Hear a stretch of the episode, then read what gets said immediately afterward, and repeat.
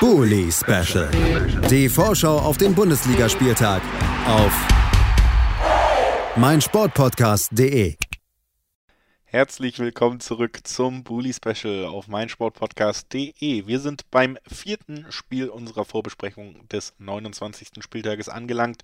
Dieses Spiel wird Samstag um 15.30 Uhr in München ausgetragen. Der Rekordmeister empfängt den FC Augsburg in einem Duell von zwei Mannschaften, die Mittwoch gespielt haben, aber nur eine konnte gewinnen. Wir sprechen drüber mit Manuel Behlert von 90 Plus. Hallo Manu.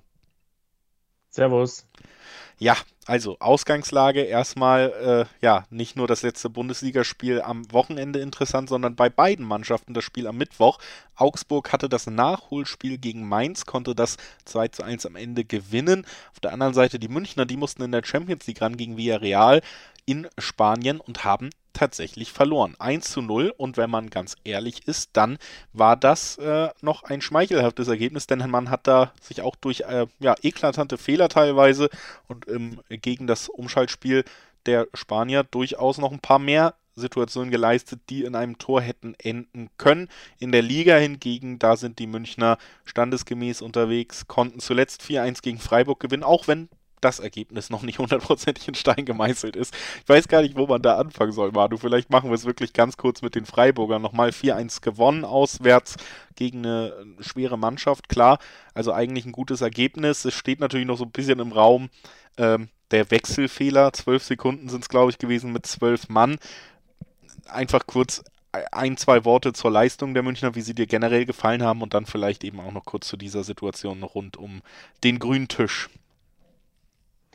Ja, also in Freiburg war auf jeden Fall, ähm, die, die ersten 45 Minuten waren sehr auf Kompaktheit und Defensive bedacht, was ähm, angesichts der Entwicklung ähm, jetzt nicht völlig überraschend ist, weil Freiburg nicht viele Chancen braucht, um ein Tor zu schießen. Man hat Freiburg komplett vom eigenen Tor weggehalten. Ähm, offensiv zunächst relativ wenig kreiert, aber das war in der zweiten Halbzeit dann deutlich besser. Hat auch verdient gewonnen. Das war eines der besten Spiele der letzten Jahre. Äh, letzten Jahre sage ich schon, letzten Wochen. Also so schlimm war es jetzt auch nicht bei Bayern. Ähm, aber es war ein bisschen schade, dass danach eben nur über diesen, äh, diesen kurzen Fauxpas äh, gesprochen wurde. Natürlich ist es ziemlich kurios. Ähm, es hätte nicht passieren dürfen. Fehler haben sowohl der FC Bayern als auch das Schiedsrichterteam gemacht. Ähm, da hat es mit der ganzen Kommunikation und Übersicht nicht so gut funktioniert. Und ähm, nach allem, was man so liest und was man von den Experten hört, ist diese Schuld, die bei beiden liegt, dann im Endeffekt auch dafür ursächlich, dass das Urteil mit einer sehr, sehr großen Wahrscheinlichkeit so ähm, ausfallen wird, dass das Spielergebnis Bestand hat, dass es kein Wiederholungsspiel oder eine Wertung am grünen Tisch gibt. Und das finde ich auch legitim. Ähm, trotzdem darf es in der gesamten Situation natürlich so nicht passieren, weil ähm, es ist ja wirklich keine alltägliche Situation und kommt in der Bundesliga oder in den europäischen Top-Ligen extrem selten vor, sowas. Genau. Das ist also der kurze Blick zurück. Jetzt haben wir noch ein zweites Spiel als Gradmesser und das äh, ist auch ergebnistechnisch nochmal schlechter gelaufen als gegen Freiburg. Gestern Abend Champions League, äh, eigentlich ja der Wettbewerb, in dem Bayern sehr, sehr gut unterwegs war bis jetzt. Jetzt gab es allerdings eine Niederlage die sicherlich noch nicht das Aus in, im Wettbewerb bedeutet, aber auf ein schweres Spiel gegen eine sehr disziplinierte Mannschaft ähm, ja, Aussicht lässt in der nächsten Woche. Das dürfte sicherlich auch an diesem Wochenende so ein bisschen mit reinspielen. Was natürlich auch mit reinspielt, ist, dass man wieder mal gemerkt hat, gerade defensiv sind die Münchner wirklich anfällig in dieser Saison. Was nimmst du aus dem Auftritt in Villarreal mit? Ja, nach den letzten Wochen, die ja wirklich ähm, quasi von Spiel zu Spiel eine Leistungssteigerung äh, mit sich brachten und jetzt auch mit der Rückkehr von Alfonso Davis und einer wirklich guten ähm, ersten Elf gestern Abend war ich eigentlich vor dem Spiel relativ zuversichtlich. Also ich wusste, dass Villarreal eine sehr starke Mannschaft sein kann, wenn, wenn sie an ihrem Limit spielen, weil sie haben eine extreme Variabilität, sowohl im Aufbau schon, da geht es schon los, dann laufen sie dich mal ähm, extrem aggressiv an und dann lassen sie dir wieder ähm, Luft und ich wusste schon, dass es dass es schwierig werden kann. Habe mit einem knappen Sieg oder einem, einem Remis mit Toren gerechnet, was beides eine sehr, sehr gute Ausgangslage gewesen wäre. Allerdings ähm, war das Spiel, das muss man so klipp und klar sagen, über weite Strecken eine ziemliche Frechheit.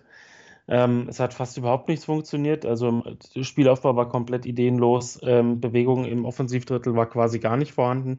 Ähm, Serge Gnabry, der angeblich ja mehr Zentrums ähm, oder mehr Zentrums Optionen für sich selbst fordern soll, muss man immer ein bisschen vorsichtig sein, hat quasi, wenn er im Zentrum gespielt hat, weil er vor Davis gespielt hat und dann einrücken konnte, fast jeden Pass ungenau gespielt oder dem Gegner in den Fuß gespielt.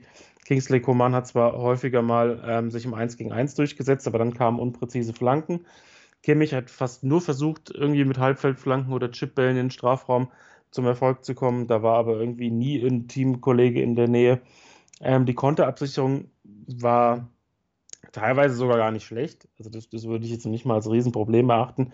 Bei dem einen ähm, Gegentreffer macht es Villarreal ganz gut. Und das war auch ein bisschen glücklich. Also man muss ja sagen, äh, als der Ball in den Rückraum gelegt wurde, dann wird ein Schuss, den Neuer ähm, ja, fast stoppen kann, der wird dann halt noch ähm, abgelenkt ins Tor. Ähm, das war ein bisschen unglücklich. Allerdings hätte Villarreal zweifelsohne auch noch andere Tore schießen können. Also Gerard Moreno hat man völlig frei schießen lassen. Dass der einen guten linken Fuß hat, das ist in etwa so überraschend, wie das Erling Haaland eine relativ gute Dynamik hat.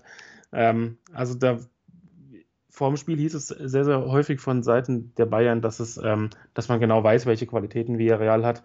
Ähm, dann muss man sich die Frage stellen, warum man die nicht verhindert hat. Also individuell ist Bayern ja überlegen. Da, da gibt es ja keine zwei Meinungen. Und ähm, gestern war auf jeden Fall in den 90 Minuten, außer einer Phase von 20 bis 25 Minuten, die wirklich anständig war, war da sehr, sehr wenig von zu sehen. Ähm, klar, 0 zu 1 im Rückspiel zu drehen, ohne Auswärtstorregel. Ähm, ist völlig, möglich, völlig möglich und auch äh, realistisch, aber dazu brauchst du definitiv eine Leistungssteigerung, weil das war, ähm, das war wirklich extrem schwach gestern. Das also der Blick auf die Münchner Leistung der letzten Tage. Bei den Augsburgern deutlich rosiger, zwei Siege in Folge und es scheint tatsächlich so, wie so oft, dass man es schafft, rechtzeitig von der Klinge zu springen, was den Abstiegskampf angeht. Man hat sich da mit den letzten sechs Punkten das Nachholspiel jetzt eben auch genutzt gegen Mainz so ein bisschen befreien können, steht mittlerweile sogar vor Wolfsburg auf Platz 13. Also gute Ausgangssituation für die Augsburger im Abstiegskampf. Das Hinspiel gegen die Münchner hat man auch gewonnen, kann man ja auch durchaus mal erwähnen in dieser Besprechung des bevorstehenden Spiels. Bevor wir auf die Augsburger blicken, kurze Frage an dich noch. Äh, klarer Elfmeter gestern im Spiel gegen Mainz, oder? ich habe es äh, am Rande verfolgt, äh, natürlich nicht. Also hat auch der Schiedsrichter hat sich ja im Nachhinein auch ähm, noch dazu geäußert und von einem klaren Fehler gesprochen. Wo da wieder das Kommunikationsproblem war, äh, ich weiß es nicht. Auf jeden Fall sei es äh, jedem Hörer und jeder Hörerin ans Herz gelegt, sich da mal die frei abrufbaren Highlights bei den öffentlich-rechtlichen durchaus mal anzuschauen, denn dieser Elfmeter der hat mich zumindest zum Schmunzeln gebracht, wenn man ehrlich ist. Jetzt äh, lass uns auf die Augsburger blicken, ohne zu schmunzeln. Wie gesagt, zwei Siege, auch das Hinspiel haben sie gewinnen können. Absoluter Selbstläufer jetzt, weil es in München ist, oder? Ja, nicht so überzeugend, gerade gegen Villarreal wieder gewesen. Das nächste Spiel, was jetzt mit dem Rückstand bestritten werden muss in der Champions League, auch noch im Kopf. Könnte das der nächste Ausrutscher sein? Also Selbstläufer in Anführungszeichen gibt es selbst für Mannschaften wie Bayern nur dann, wenn man wirklich am absoluten Limit spielt.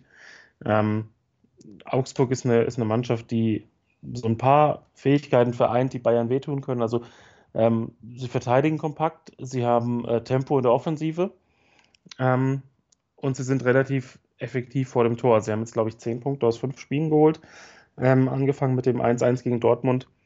Haben derzeit, glaube ich, nur in Stuttgart verloren. Das war eine extrem knappe Niederlage, die auch erst hinten raus zustande kam. Klar, äh, auswärts ist Augsburg jetzt nicht ähm, nicht so super stark und auch nicht so super gefährlich, aber ähm, wir reden ja häufiger über, über Spiele, in denen Bayern der Favoritenrolle ist. Also ähm, Bayern vielleicht nicht hundertprozentig am Limit, Augsburg relativ effizient trifft mit der ersten Chance und Bayern lässt viele Chancen liegen und schon hat man wieder einen Ausrutscher. Also das ist auf jeden Fall ähm, nicht undenkbar, auch wenn ich davon ausgehe, der Kader ist jetzt auch in seiner nahezu vollen Breite bei Bayern vorhanden. Ähm, es gibt sehr, sehr viele Möglichkeiten, was zu verändern, auch vielleicht den Spielstil Augsburg anzupassen, ähm, vielleicht wieder auf eine Dreierkette zu stellen und ein bisschen äh, hier und da zu rotieren, um, um der ganzen Mannschaft wieder ein bisschen ähm, mehr Finesse zu verleihen in der Offensive. Ähm, ich rechne nicht damit, dass es, dass es, dass es ein Patzer wird, aber ähm, komplett ausschließen kann man das natürlich nie. Also die Ausgangssituation, denke ich, kann man trotzdem so zusammenfassen, auch wenn es bei den Münchnern nicht alles rumläuft, haben wir hier einen klaren Favoriten, gerade in München. Lass uns noch gemeinsam tippen, ob sich das auch im Ergebnis niederschlagen wird. Was glaubst du, wie geht es am Ende aus? Ich würde mich sehr freuen, wenn Bayern mal wieder zu Null spielt.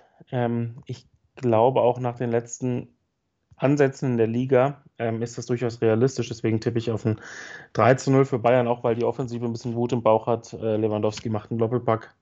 3-0. Ich sage 4-1, weil ich eigentlich alles unterstütze, aber glaube, man kassiert wieder ein Tor. Deswegen 4-1 mein Tipp. Ich bedanke mich bei Manuel Behlert von 90 Plus, dass er heute bei uns war. Danke, Manu. Ja, gerne.